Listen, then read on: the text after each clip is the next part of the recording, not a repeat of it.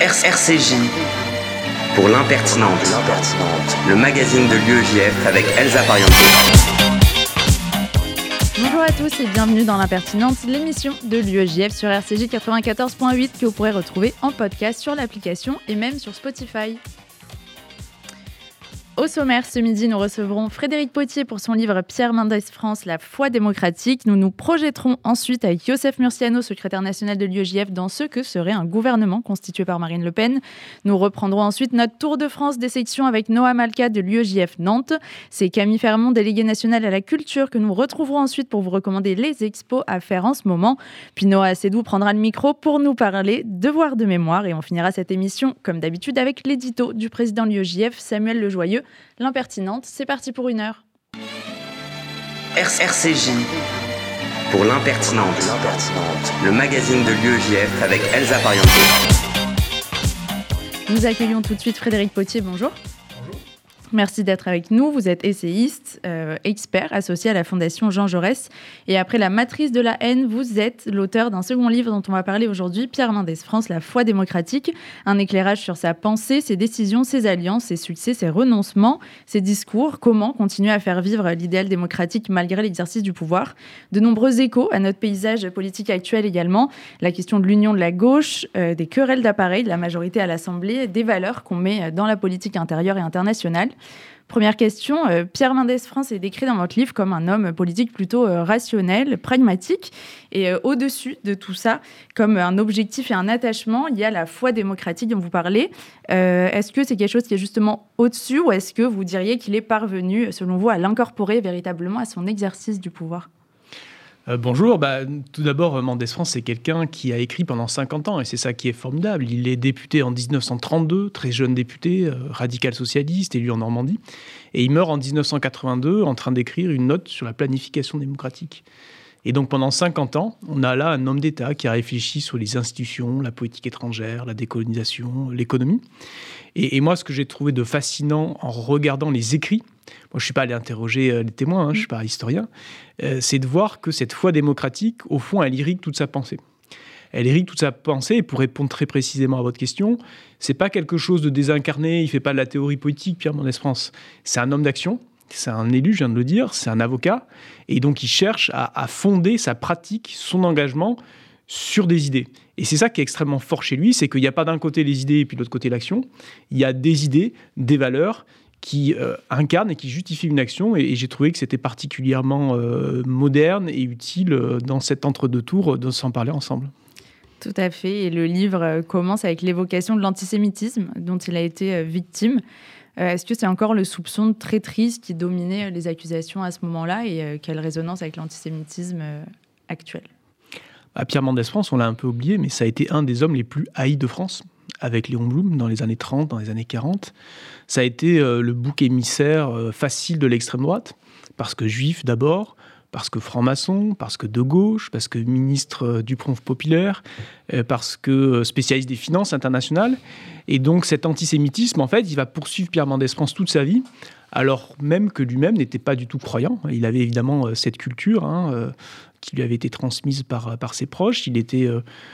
très fier de cette appartenance religieuse, mais lui-même, voilà, n'était pas, pratiquant et il avait cette phrase finalement assez drôle. Il disait à supposer même que j'oublie que je sois juif, mes adversaires ne cesseraient de me le rappeler. Et je crois que ça résume un peu ce qu'est l'antisémitisme. Alors ça résume pas, mais c'est une bonne partie de l'antisémitisme aujourd'hui euh, en France qu'on retrouve, hein, avec des clichés, des préjugés, des, vieilles lunes euh, qu'on a connues dans le passé qui sont investies sur euh, les réseaux sociaux, mais pas seulement. Dans la rue, on peut retrouver aussi ce type de caricature. La question euh, de la transparence revient euh, souvent dans votre livre vis-à-vis des citoyens, le fait de tenir parole, de ne pas euh, promettre des choses qu'on ne pourra pas réaliser, rendre des comptes et aussi prendre du temps pour expliquer, comme il l'a fait pendant les négociations sur la guerre d'Indochine. comment c'était reçu par les Français, perçu par ses compagnons et ses adversaires à l'époque? Et est-ce que vous sentez encore un germe de cette exigence aujourd'hui?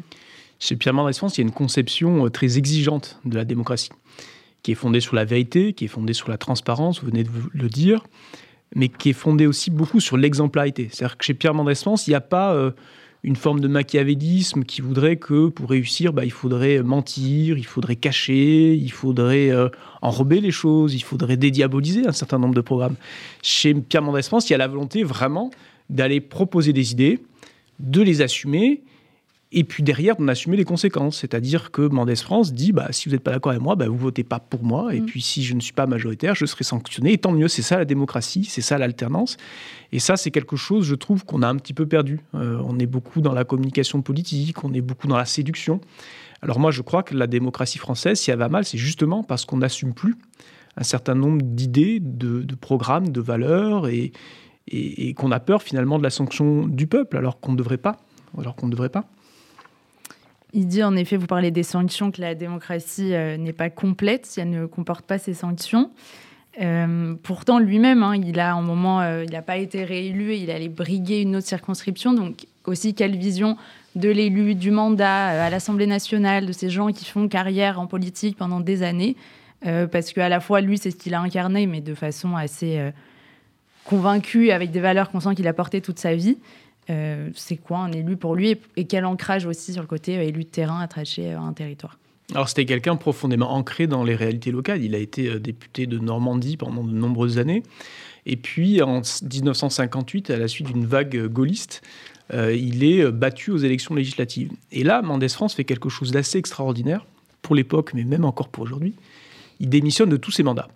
C'est-à-dire qu'il considère qu'il a été désavoué par le peuple, et alors qu'il n'en est absolument pas obligé, il démissionne de sa mairie de Louviers, il démissionne du Conseil général et il se met en retrait. Alors il sera nouveau député une dizaine d'années plus tard euh, en Isère, hein, euh, à Grenoble. Et là encore, il sera député pendant une petite année, puis il sera battu par, par une autre vague gaulliste. Mais au fond, euh, le point commun entre ces deux expériences, c'est que on n'est pas innocemment candidat quelque part. C'est-à-dire que son parachutage euh, à Grenoble, c'était quelque chose de pensé, euh, de mhm. structuré, parce que c'était à l'époque euh, un foisonnement intellectuel, c'était un grand pôle universitaire, Grenoble, et il voyait là une façon aussi de faire de sa candidature le porte-voix des aspirations de la jeunesse.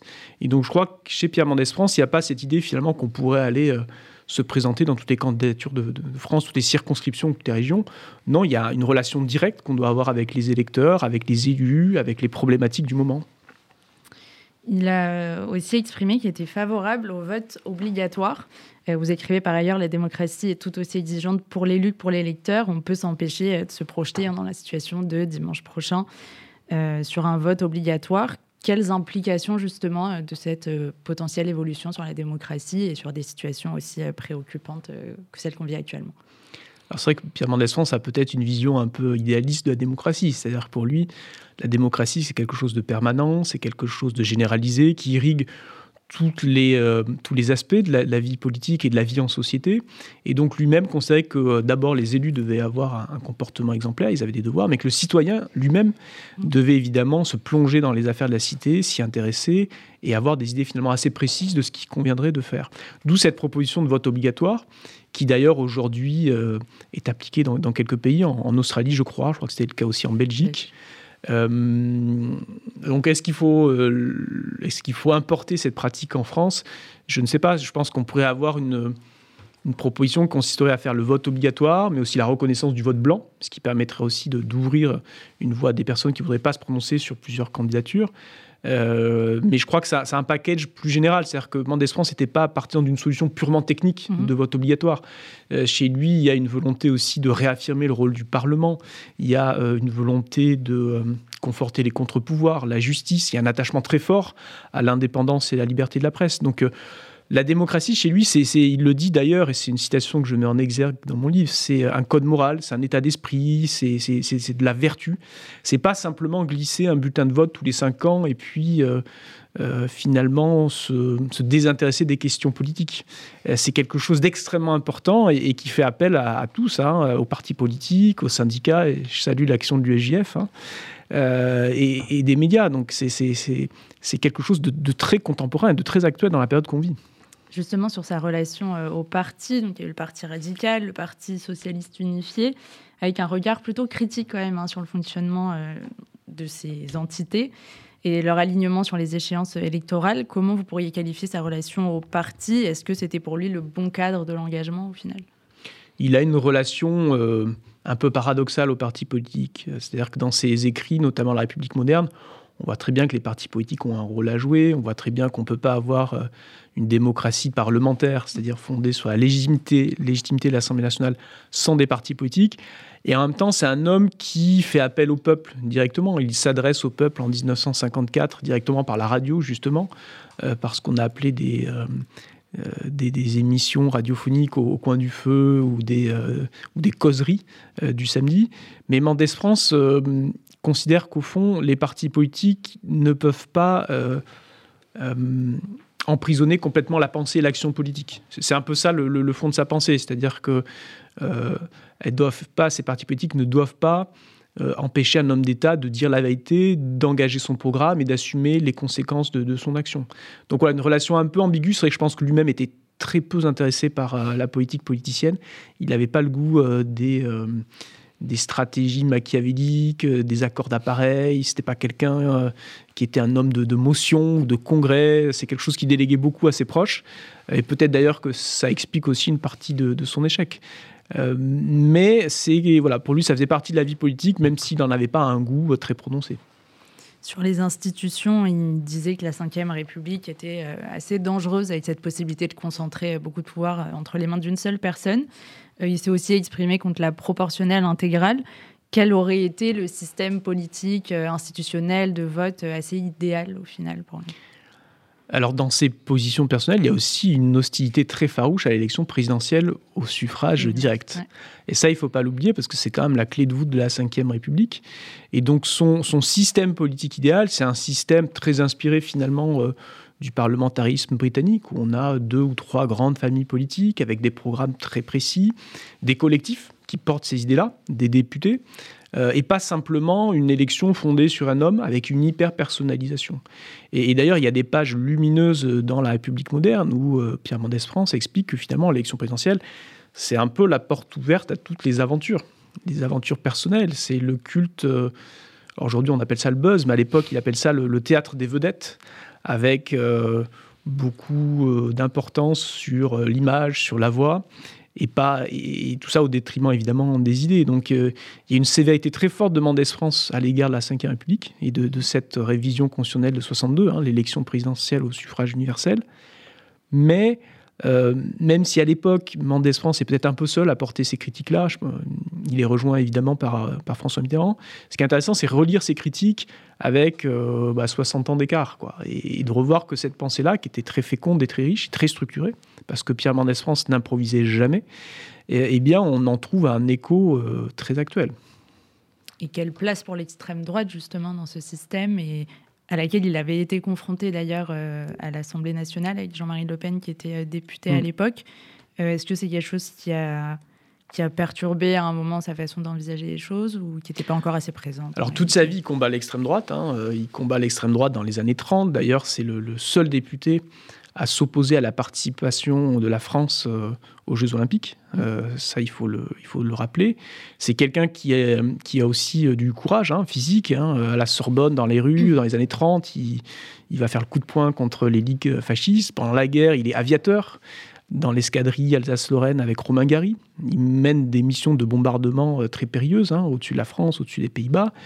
Et donc, c'est quelqu'un qui ne cesse de combattre les valeurs et les idées de l'extrême droite dans les années 40, dans les, années 50, et, même en 58, vous le disiez très bien, hein, Jean-Marie le, Pen l'invective à l'Assemblée nationale, avec euh, vraiment des propos antisémites, euh, d'un classicisme absolu sur euh, l'apparence physique, le manque du courage, alors même que Mendès France n'a jamais cessé de vouloir se battre.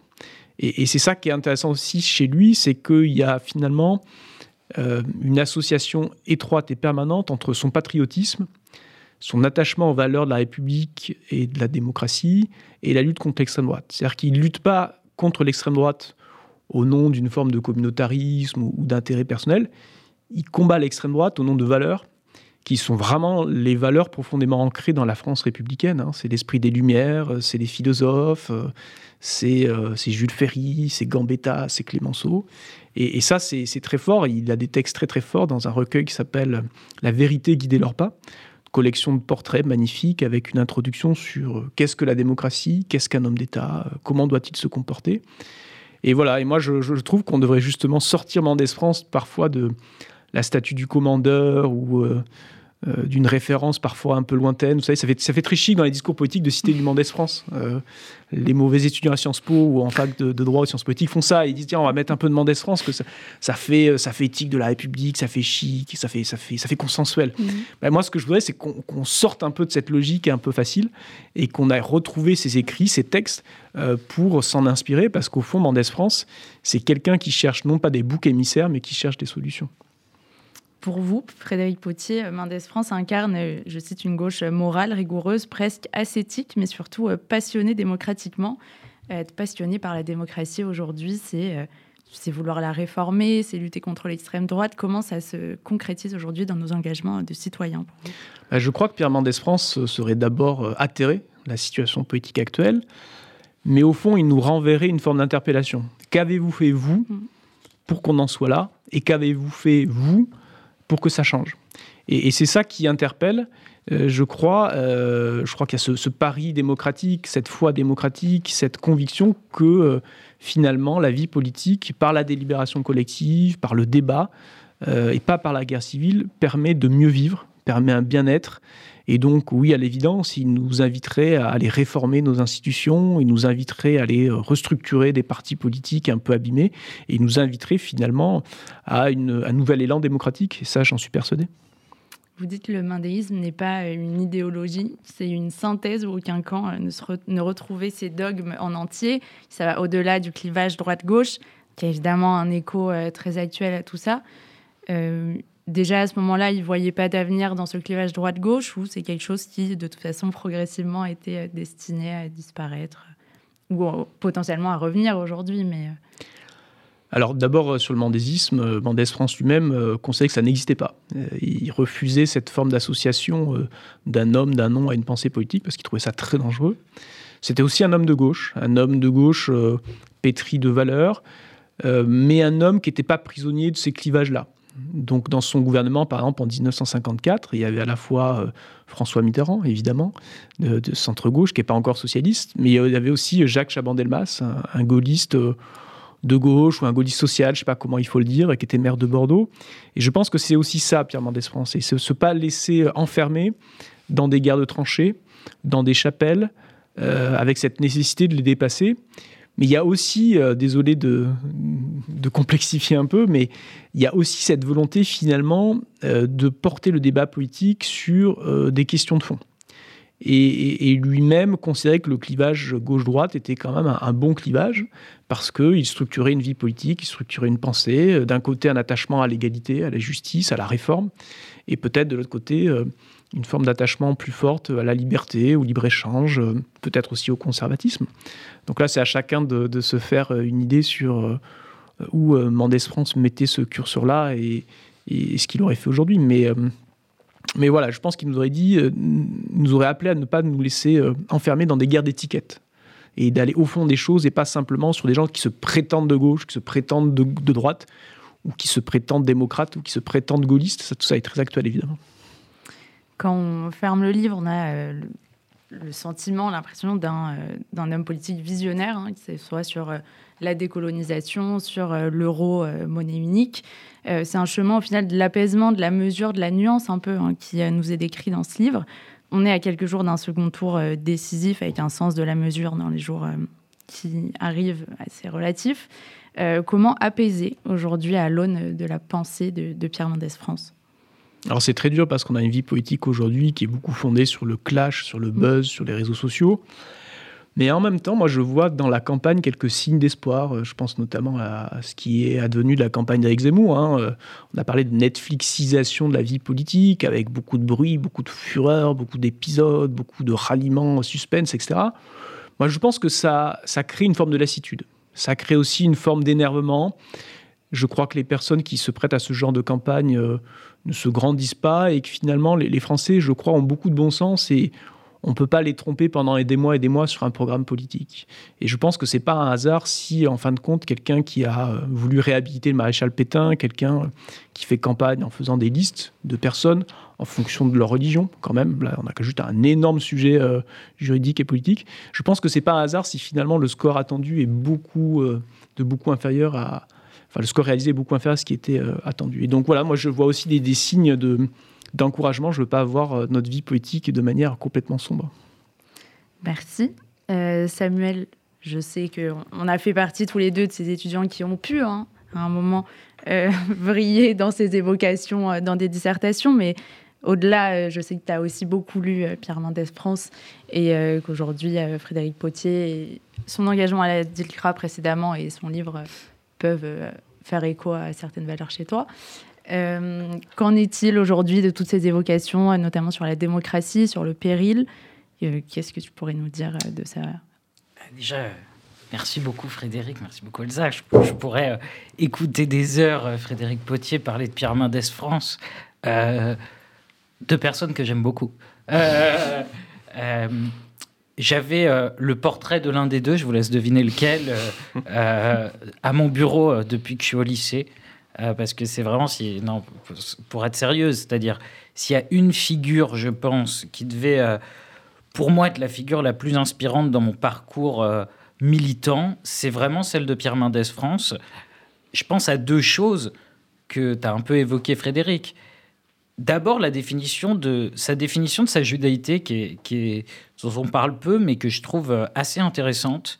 Euh, notamment cette phrase, je suis d'accord vraiment qu'il faut revenir au texte de Pierre Mendès France et pas rester comme ça dans une sorte de mythe, même si moi-même, effectivement, j'ai pu le faire dans mes copies à Sciences Po. Mais au-delà du mythe, il y a cette définition du judaïsme que je trouve très belle, qui est le judaïsme, c'est pas vraiment une, c'est pas seulement une religion, parce que il y a des juifs qui ne sont pas du tout religieux comme l'était euh, Pierre Mendès France. C'est pas vraiment une ethnie parce qu'il y a des conversions, parce qu'il y a des histoires familiales très compliquées. La sienne d'ailleurs venue euh, euh, du Portugal, etc. est compliquée. C'est un sentiment d'appartenance au quotidien. je pense déjà que l'UEJF, il y a quelque chose de ça aussi, de vouloir comme ça essayer d'inclure tous les juifs, quelle que soit la définition qui se donne d'eux-mêmes. Donc déjà là-dessus, ça n'a rien à voir avec l'aspect démocratique, mais sur quelque chose qui est quand même annexe, déjà, je trouve ça intéressant. évidemment, moi, surtout, la phrase que j'ai euh, à peu près toujours en tête quand, quand, je milite, c'est une phrase de Pierre Mendès France qui dit que euh, la démocratie, c'est pas seulement mettre un bulletin dans une urne, c'est euh, une action citoyenne, une révolution, je crois même, qui, qui dit comme, comme mot au quotidien. Et alors, c'est assez étrange de prononcer ces mots maintenant parce que, bon, bah là, clairement, euh, dans quelques jours, il va falloir quand même aller mettre son bulletin dans l'urne. Ça, c'est sûr, pour préserver la démocratie. Mais malgré tout, je pense que on ne dit pas assez à quel point faire vivre la démocratie, c'est ce que font les militants euh, des organisations euh, antiracistes, de l'UEJF notamment. Voilà, quand un étudiant vient, fait une action, participe à un rassemblement, participe à une manif, fait une conférence, fait n'importe quoi. C'est ça aussi la démocratie. Et à l'heure où euh, euh, je crois que tous les corps intermédiaires sont euh, un peu bafoués, je crois que c'est important de rappeler ça et de rappeler cette idée voilà, de, cette démocratie qui se vit au quotidien. donc ça, ça m'a toujours beaucoup marqué et sans doute c'est aussi pour ça que je fais personnellement euh, ce que je fais et, ma, façon de militer, c'est vraiment de me dire, ben, ben oui, c'est-à-dire si on est dans une démocratie où les citoyens sont passifs pendant tous les moments entre les différentes élections, ben il y aurait plus de démocratie du tout. Euh, et entre parenthèses, parce que bon, je, ne peux pas ne pas faire de lien avec ça, c'est un peu le modèle de société que veut l'extrême droite. Euh, l'extrême droite, systématiquement, partout où elle a été au pouvoir, elle a tenté de casser ses corps intermédiaires, de casser ses efforts démocratiques du quotidien. Euh, et on se bat aussi pour ça, je crois, quand on se bat euh, contre l'extrême droite. Et d'une certaine façon, je pense que c'est faire vivre le, message de Pierre Mendès France. Merci Samuel, encore merci à vous d'avoir été avec nous, Frédéric Potier. Je rappelle le titre de votre livre, Pierre Mendès France, La foi démocratique aux éditions Bouquin. Et on se retrouve après un peu de musique, c'est You Can Blame Me de Jane.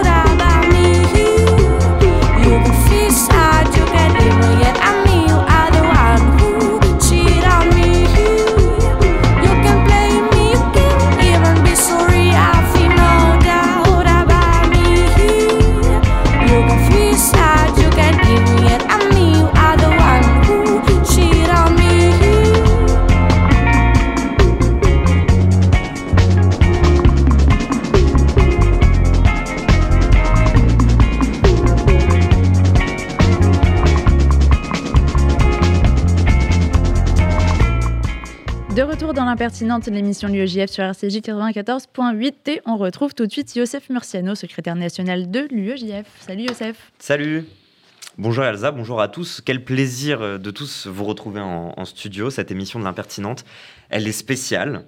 D'abord parce que euh, on est en pleine fête de Pessar et qu'après on ne pourra pas euh, aller euh, chez Shinzo comme parfois on l'a fait, mais aussi parce que on est en plein entre-deux tours de la présidentielle. Alors oui, l'entre-deux tours, c'est rare en soi parce que ça arrive qu'une fois tous les cinq ans, mais ça on sait.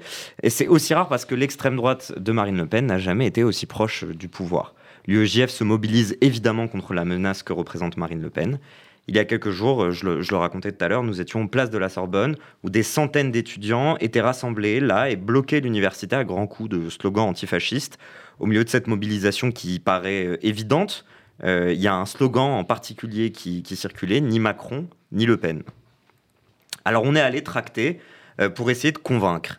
Essayer de convaincre que non, Mar- Macron et Marine Le Pen, ce n'est pas la même chose. Face à l'extrême droite, le barrage doit être clair.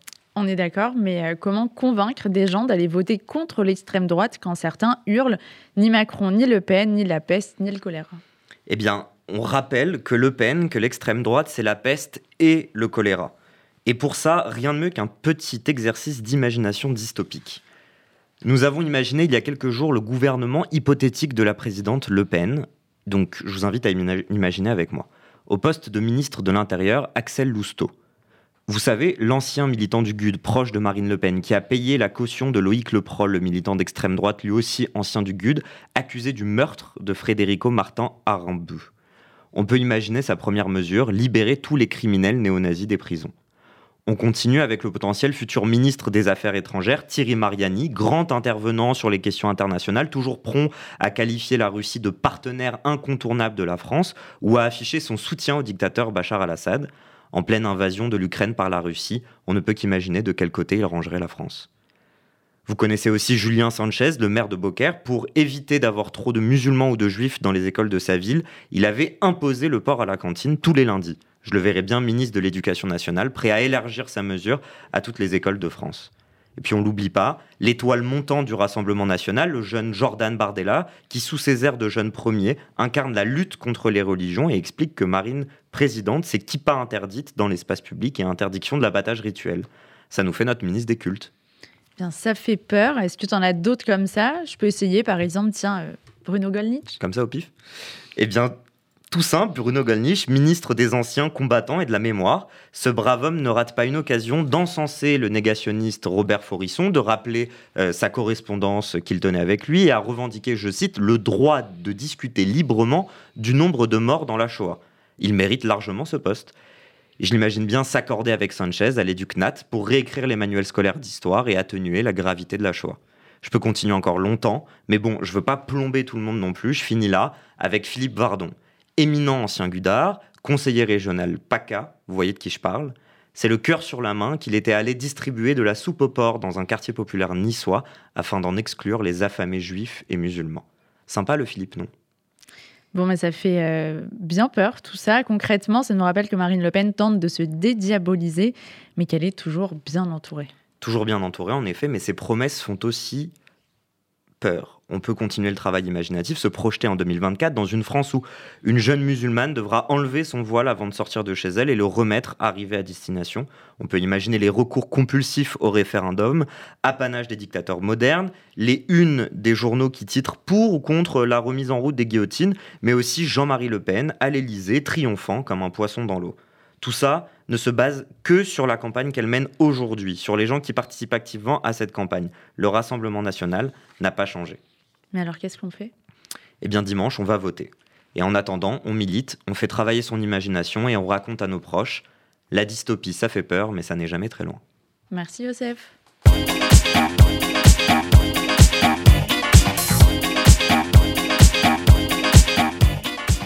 Et on est en ligne avec Noah Malka, président de l'UEJF Nantes. Bonjour Noah.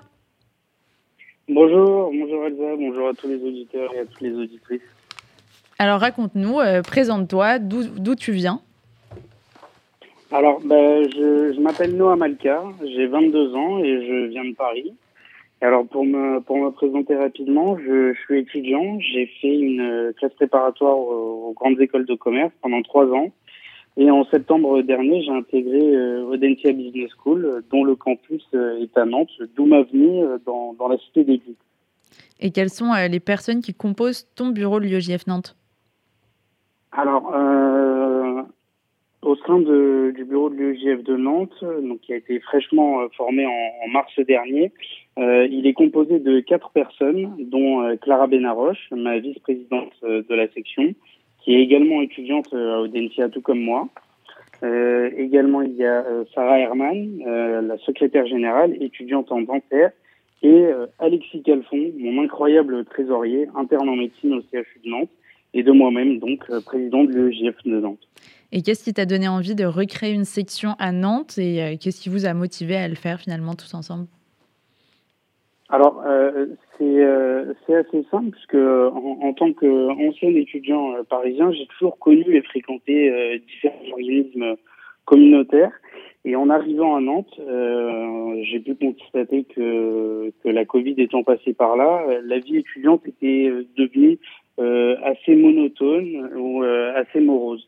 Et donc euh, j'ai tout de suite rencontré les différentes personnes qui composent la communauté juive de Nantes, où j'ai été très très bien accueilli. Il faut savoir que c'est une toute petite communauté, mais qui est très soudée et très bienveillante. Et c'est notamment là-bas que j'ai pu connaître ma vice-présidente Clara Benaroche ou encore Abigail Aziza, qui est l'ancienne vice-présidente de la section d'il y a quelques années je me suis tout de suite senti très bien dans cette communauté et donc c'est assez naturellement que j'ai pris les devants avec mon futur bureau en présentant notre candidature. Faut savoir que beaucoup d'étudiants euh, euh, qui viennent euh, à Nantes ou dans la région viennent principalement pour l'école de commerce d'Odentia, mais pas que. Donc il y a beaucoup d'étudiants là-bas, mais notre notre but c'est que vraiment euh, déplacer le cœur de la vie étudiante directement euh, au, au, sein de l'EGF. D'autant plus qu'il y a beaucoup de Parisiens qui sont arrivés cette année, en première année, tout comme moi. Donc euh, il y avait une demande à laquelle, nous avons répondu, je crois, et avec beaucoup de réussite jusque-là. Nous avons proposé plusieurs événements auxquels les étudiants de Nantes, mais aussi des alentours, sont venus. Et quels sont les événements à venir et où est-ce qu'on peut vous suivre et vous soutenir?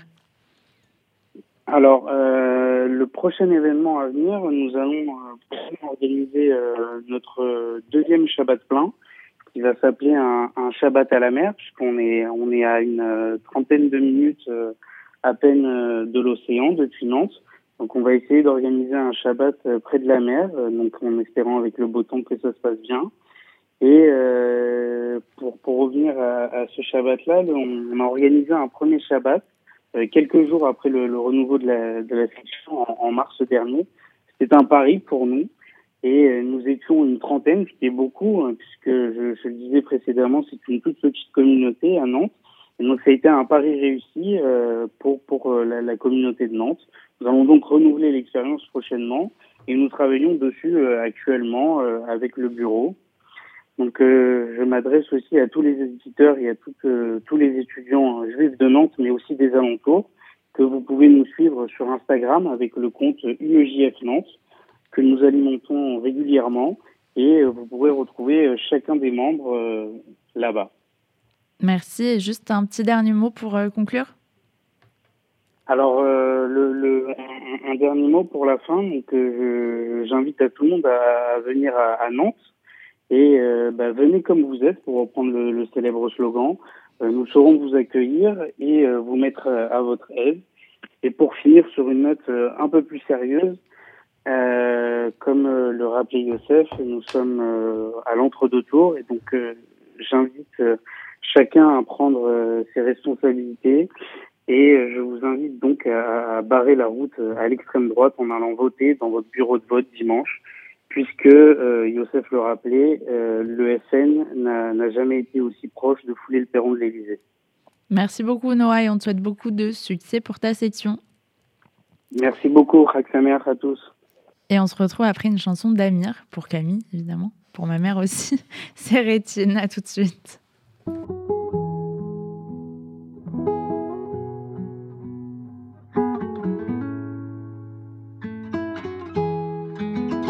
C'est parti de rien, à peine un regard échangé.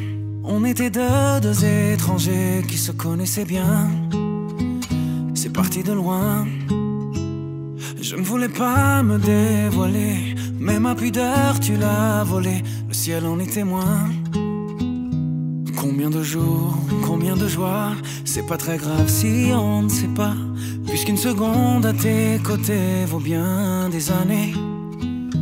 Combien de jours, combien de gens diront qu'on s'aime obstinément, mais ça m'amuse, m'amuse, on n'est pas près de faner. Ta rétine l'amour ne supporte plus la lumière du jour, je rallumerai les étoiles autour. J'apprendrai à compter jusqu'à toujours, et toi tu pourras compter sur moi. Et ça finira jamais, ça finira jamais, ça finira jamais. RCJ. Les secouristes du Magen David Adom combattent sur tous les fronts et sans relâche. Guerre en Ukraine, attentats en Israël et secours quotidiens au service de 9 millions d'Israéliens. À l'occasion des célébrations de Pessah, vous pouvez les aider dans leur mission en faisant un don au MDA France, 40 rue de Liège, 75 008 Paris ou depuis notre site internet. mda-france.org Reçu Serfa en retour. Nos bénévoles vous remercient et vous disent Chag Sameach. MDA France, Association au service de la vie. Parole de volontaires en service civique, le Fonds social juif unifié recrute. Salut, c'est Sacha. Je suis volontaire en service civique FSU pour l'Achomer à Tsaïr. Tu as entre 16 et 25 ans Tu veux te rendre utile dans une association à travers une mission rémunérée de 6 à 8 mois pour lutter contre le décrochage scolaire Envoie CV et lettres de motivation à contactnoé at. Alors rejoins notre promo pour une expérience qui donnera du sens à ta vie. Bonjour, c'est Rudy Sada. Bonjour, c'est Margot Siffer. On se retrouve chaque matin à 8h et chaque midi avec la rédaction pour les grandes sessions d'infos de RCJ. Actu, opinion, témoignages et invités. L'info, c'est tous les jours sur RCJ. Faites-vous connaître, faites-vous entendre. Ouvrez une vraie visibilité à votre entreprise, votre association, votre projet. RCJ est là pour trouver avec vous la solution clé en main. Spot radio, campagne publicitaire, publi-reportage, sponsoring d'émissions, nous serons à vos côtés pour élaborer ensemble la meilleure des stratégies pour vous faire connaître. Appelez notre régie publicitaire au 06 03 47 98 36. RCJ pour l'impertinente, le magazine de l'UEJF avec Elsa Pariente. De retour dans l'impertinente sur RCJ avec Camille Fermont. Salut Camille. Salut Elsa. Ah, bah oui, Bah oui, c'est à toi. Il faut parler. hein. Alors, euh, aujourd'hui, j'ai fait une chronique spéciale. Donc, en ces périodes de fête de Pessard, j'ai une pensée pour vous et votre porte-monnaie. Après avoir dépensé 18 euros dans une boîte de papouche à dos, 16 euros pour les plus chanceux, le porte-monnaie est à sec. Entre vendre un rang ou se nourrir de pâtes, après la sortie d'Égypte, tu n'as pas le temps de dépenser ton argent niveau culture. Mais je suis sûre que tu as une solution pour ça, Camille. Bien sûr, place aux petits tips.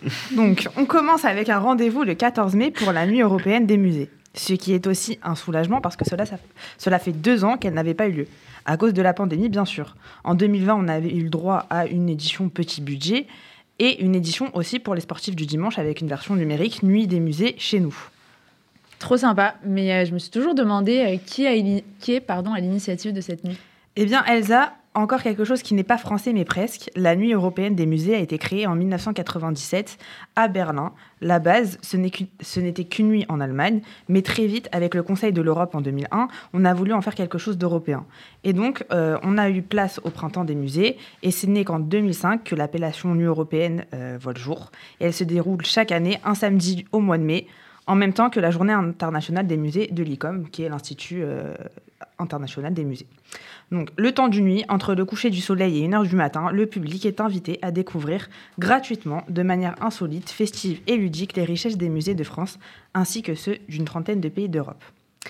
Ensuite, second tips, euh, nous sommes étudiants et beaucoup de musées parisiens sont gratuits. Donc, pour les moins de 26 ans, ainsi, euh, aujourd'hui, j'ai décidé de mettre à l'honneur le musée d'Orsay et sa magnifique ex- exposition rétrospective sur Gaudi. Donc, euh, est-ce que vous connaissez, qu'est-ce que vous connaissez sur cet artiste? La Sagrada Familia, bien sûr, mais je suis pas sûre que c'était lui. Si. Si. Le parc. Le parc, oui, tout à fait. Ouais, On en a d'autres La Catalogne. Oh, ça euh, ça suffit l'indépendance. Mais euh, c'est un architecte. Comment peut-on exposer ses œuvres, Camille? Je Et me oui. le demande bien. Et oui, tu as raison Elsa, architecte, artiste fou comme pouvaient le surnommer ses professeurs, il deviendra un acteur du renouveau artistique catalan. Sept de ses créations sont inscrites au patrimoine mondial de l'UNESCO, c'est pourquoi le musée d'Orsay a décidé de lui rendre hommage dans une exposition entièrement consacrée à l'artiste depuis près de 50 ans. Mais comment a été pensée l'exposition? Eh bien, c'est très simple. Travaux préparatoires, plans, photographies, projections vidéo, tous les moyens sont mis en œuvre pour tenter de rendre visibles les grandes réalisations de l'architecte catalan. Donc, le travail de l'artiste est mis en valeur avec les épreuves photographiques de son atelier à la Sagrada Familia, euh, de nombreux moulages, dont celui de la clé de voûte euh, du déambulatoire de la crypte de la Sagrada Familia, et l'exposition met ainsi en lumière des techniques de travail sophistiquées. Elle revient ensuite sur sa formation et montre de très beaux dessins exécutés à l'école d'architecture pour de nombreux projets.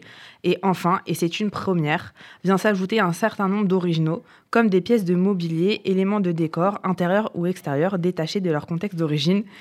Euh, ces éléments prennent un relief particulier. Donc je trouve que c'est un bel hommage que lui- qui lui est fait.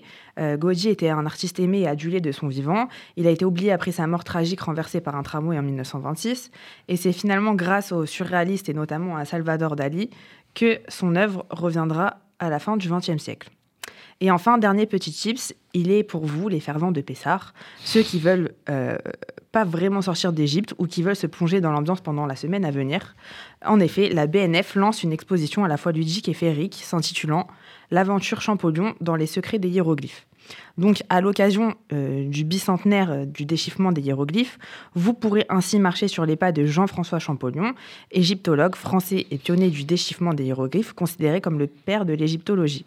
Donc, vous aurez la chance de découvrir 350 pièces lors d'un parcours conçu en trois temps. En premier lieu, vous partirez à la découverte des énigmes des hiéroglyphes. Dans un second temps, place au processus euh, de quête et de déchiffrage. Et, pouf- et pour finir, euh, l'exposition mettra en lumière des enjeux de la transmission et du savoir. Et à l'UEGF, on s'y connaît en matière de transmission. Ah vraiment, on voit que Pessard t'a inspiré, mais euh, je crois que c'est l'heure de la rubrique insolite pour finir. Eh bien oui, et pour ce faire, je vous ai trouvé le job de rêve. L'annonce vient de paraître hier soir, donc si vous avez décidé de tout plaquer et ouvrir un élevage de de lama ce job est fait pour vous. Donc, l'ancienne euh, station scientifique britannique nommée Base A, située à Port-le-Croix en Antarctique, recrute entre 3 à 4 personnes pour participer à l'activité touristique des lieux en vue de sa réouverture après la crise sanitaire. Donc, parmi les postes à pourvoir, on a un chef de base, un responsable de boutique, un assistant général, un postier. Donc, les personnes recrutées devront également prendre part à des missions liées à la biodiversité, comme compter des manchots qui évoluent dans les environs. Donc, il faut être fort en matin.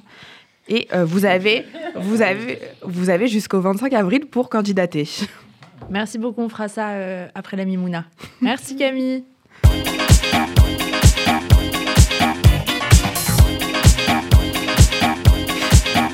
Ton émission en fait. Il a dit dommageant à côté de Terminal France. Il y avait des lamas. Noah, salut. Salut. Aujourd'hui, tu as décidé de nous parler du devoir de mémoire. Non, tu ne vas pas nous parler de la sortie d'Égypte euh, que les Juifs se rappellent chaque année à l'occasion de la fête de Pessah, qui a commencé évidemment la semaine dernière, mais plutôt des nouveaux enjeux liés au devoir de mémoire, en fait de se souvenir de crimes passés pour éviter qu'ils ne se reproduisent. En effet, les pouvoirs publics et diverses associations se posent depuis plusieurs années la question de la transmission des mémoires, en particulier celle de la Shoah, car les survivants se font de plus en plus rares. Euh, L'une des réponses apportées à cette question est l'usage de la technologie, comme les expositions numériques ou encore la création d'un musée virtuel sur la guerre en Ukraine. En effet, Elsa, le ministère ukrainien de la transformation numérique a créé le 25 mars dernier un musée virtuel dédié à la guerre en Ukraine dans l'objectif de s'en souvenir à l'avenir. Il retrace la technologie du conflit heure par heure à travers des œuvres numériques et euh, les profits sont générés par la vente de ces œuvres sous forme de NFT. Alors sans entrer dans les détails parce que je suis super nulle en informatique, euh, un NFT est un fichier numérique auquel un certificat d'authenticité euh, numérique a été attaché, ce qui permet d'avoir la propriété exclusive de l'œuvre originale incluse dans ce fichier. Trouvé l'idée très intéressante car elle a permis de récolter 500 000 dollars pour venir en aide aux Ukrainiens et elle pourrait des- donner des idées sur la façon de concevoir le devoir de mémoire. Je suis d'accord, c'est vrai euh, c'est pertinent d'aborder le devoir de mémoire autrement, de manière plus ludique, mais est-ce que des initiatives similaires portant euh, sur des événements passés permettent aux individus de s'en souvenir durablement, euh, en sachant que le devoir de mémoire ne se résume pas à la Shoah, mais aussi à d'autres événements et crimes contre l'humanité, euh, ayant marqué l'histoire de l'esclavage, le génocide des Arméniens en 1915 euh, ou encore les deux guerres mondiales. À mon humble avis, il y a des initiatives très prometteuses comme le projet euh, Every Name Counts, tous les noms comptent pour ceux qui ne sont pas bilingues, euh, qui permet à n'importe qui d'aider à numériser des documents issus des archives Arolène sur les victimes de la Shoah pour créer un mémorial numérique. Cependant, on n'a pas assez de recul euh, bah, pour savoir si ces initiatives sont efficaces, car elles sont pour la plupart très récentes. Mais je pense qu'à l'avenir, elles participeront de manière plus significative à la transmission des mémoires. Ces projets seront des moyens supplémentaires pour appréhender les mémoires en plus de l'école, la famille, les documentaires, etc. Et l'une des institutions les plus importantes chargées de transmettre les mémoires est l'école, car euh, c'est le lieu où on apprend le plus souvent les événements dont il faut se souvenir, comme les crimes contre l'humanité. Mais elle ne semble pas forcément jouer un rôle aussi important que ce qu'on pourrait penser, vu que par exemple, un Français sur quatre n'aurait jamais entendu parler de la Shoah, euh, d'après une étude du cabinet Schoen. C'est vrai, Elsa, l'école permet aux élèves d'apprendre ces événements, mais ils sont parfois appris très brièvement, à l'instar du génocide des Rwandais, et euh, l'apprentissage purement factuel n'est pas suffisant pour que les élèves puissent comprendre l'intérêt du devoir de mémoire. Ils perçoivent en effet les cours, euh, sur ces épisodes euh, de l'histoire davantage comme des leçons d'histoire et, de morale qu'un devoir, enfin plus qu'un euh, pardon, plus comme des leçons d'histoire et de morale qu'un devoir, parce que les enseignants ne sont pas forcément formés à expliquer, enfin, à expliquer bah, ces épisodes aux élèves. Est-ce qu'il faut montrer des images euh, quand bien même elles sont choquantes, est-ce qu'il faut préférer les images aux témoignages Plusieurs réunions des pouvoirs publics, des mémoriaux ou associations sont régulièrement organisées pour répondre à ces questions. Et est-ce qu'il y a d'autres raisons expliquant la transmission assez difficile des mémoires chez les élèves ou plus généralement euh, chez les jeunes? Oui, elle peut s'expliquer par la ba- banalisation de la mémoire. Certains jeunes n'éprouvent pas grand-chose en regardant des nu- euh, Nuits ou brouillard ou la liste de Schindler, car ils ont l'impression d'avoir, je cite, tellement ent- entendu parler, alors que certains sont très tonchés par l'évocation de la Shoah. On pourrait aussi appliquer euh, cet exemple à d'autres génocides, donc j'imagine qu'il est aussi difficile euh, de transmettre les mémoires chez les jeunes, car il n'est pas évident de trouver une méthode qui toucherait tout le monde. Euh, enfin, la transmission laborieuse des mémoires chez les jeunes peut s'expliquer par les commémorations.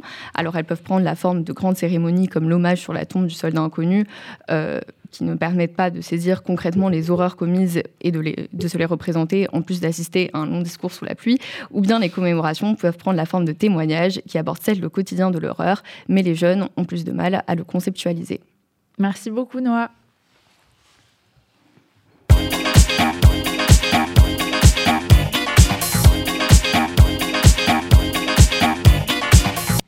Et c'est l'heure de l'édito de Samuel Lejoyeux, président de l'UEJF. Chère Elsa, le monde étudiant semble être parmi les plus déboussolés durant cet entre-deux-tours, pris dans des contradictions. Et notre façon à nous de remettre de l'ordre dans les esprits sera différente de celle de ces groupuscules d'extrême droite euh, qui ont joué les milices fascistes en se ruant devant Sciences Po ou en posant euh, devant Assas sous le slogan Waffen Assas. Parce que l'extrême droite et sa fascination pour la violence n'ont pas encore gagné, nous choisissons les mots et la raison. Les mots, ceux que les militants de l'UEJF ont échangés jeudi dernier lorsque nous nous sommes rendus dans les différents rassemblements étudiants du quartier latin pour rappeler que le choix n'est pas entre la peste et le choléra, mais bien pour éviter que ne prennent le pouvoir celles qui représentent et la peste et le choléra. Alors certes, nous avons rencontré ceux qui ont décidé d'envahir euh, ce temple du savoir qu'est la Sorbonne et d'y raccrocher une banderole ni Marine ni Macron. Ceux-là, issus de groupuscules qui n'ont apparemment d'antifascistes que le nom, veulent en réalité opter pour la politique du pire. L'extrême droite à la tête de l'État servirait presque leur projet de révolution de salon, inatteignable et romancé. Chez ceux-là, une infime minorité, il n'y a sans doute rien à faire. Mais nous avons parlé également au plus grand nombre des étudiants rassemblés. En colère, ils ont vécu des mois difficiles, le Covid, l'isolement, la précarité. Parfois, ils en veulent au gouvernement. En tout cas, ils ne se sentent pas écoutés. Et pourtant, la plupart entendaient nos arguments. Nous, non, tous les étudiants ne sont pas tombés dans le relativisme. Certes, cela fait deux élections de suite que l'extrême droite apparaît comme l'opposition principale à Macron, mais nous savons bien qu'il ne s'agit en rien d'un projet alternatif raisonnable, que l'extrême droite mettrait à mal la France que l'on connaît. C'est ainsi que les étudiants furent nombreux ce samedi dans les cortèges, et c'est heureux. Mais alors, quels sont les arguments qu'apporte l'UEJF pour convaincre les étudiants d'aller voter contre Marine Le Pen?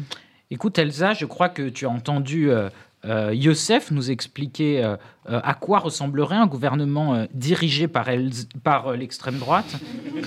Waouh. Il, faut bien le comprendre, ce n'est pas qu'une question de valeur de mots, mais d'une réalité quotidienne qui changerait pour de nombreux étudiants. Les étudiants étrangers qui ne seraient plus les bienvenus en France, qui, même si nés en France, ne pourraient plus accéder à la nationalité suite à la suppression du droit du sol, loi vieille de près de 150 ans. Les étudiants juifs et musulmans qui ne pourraient plus pratiquer librement leur culte, devant enlever leur voile, leur kippa et cesser de manger kasher ou halal. Les étudiants binationaux, enfin, qui devraient au mieux renoncer à certains emplois, au pire renoncer à l'une de leurs nationalités. Oui, le projet de Marine Le Pen, c'est l'application du racisme au quotidien sur tous les fronts. L'accès au logement, l'accès à l'emploi réservé aux seuls Français, l'accès aux aides sociales ou au remboursement des frais de santé, supprimés euh, pour les étrangers. Face à cela, nous ne pouvons pas jouer à nous faire peur. Nous pouvons faire toutes les critiques au président actuel Emmanuel Macron, mais nous, étudiants, refusons d'être la génération de la remise en cause de la République. Nous voterons donc pour lui, par conviction pour certains, par sens des réalités, des responsabilités pour d'autres.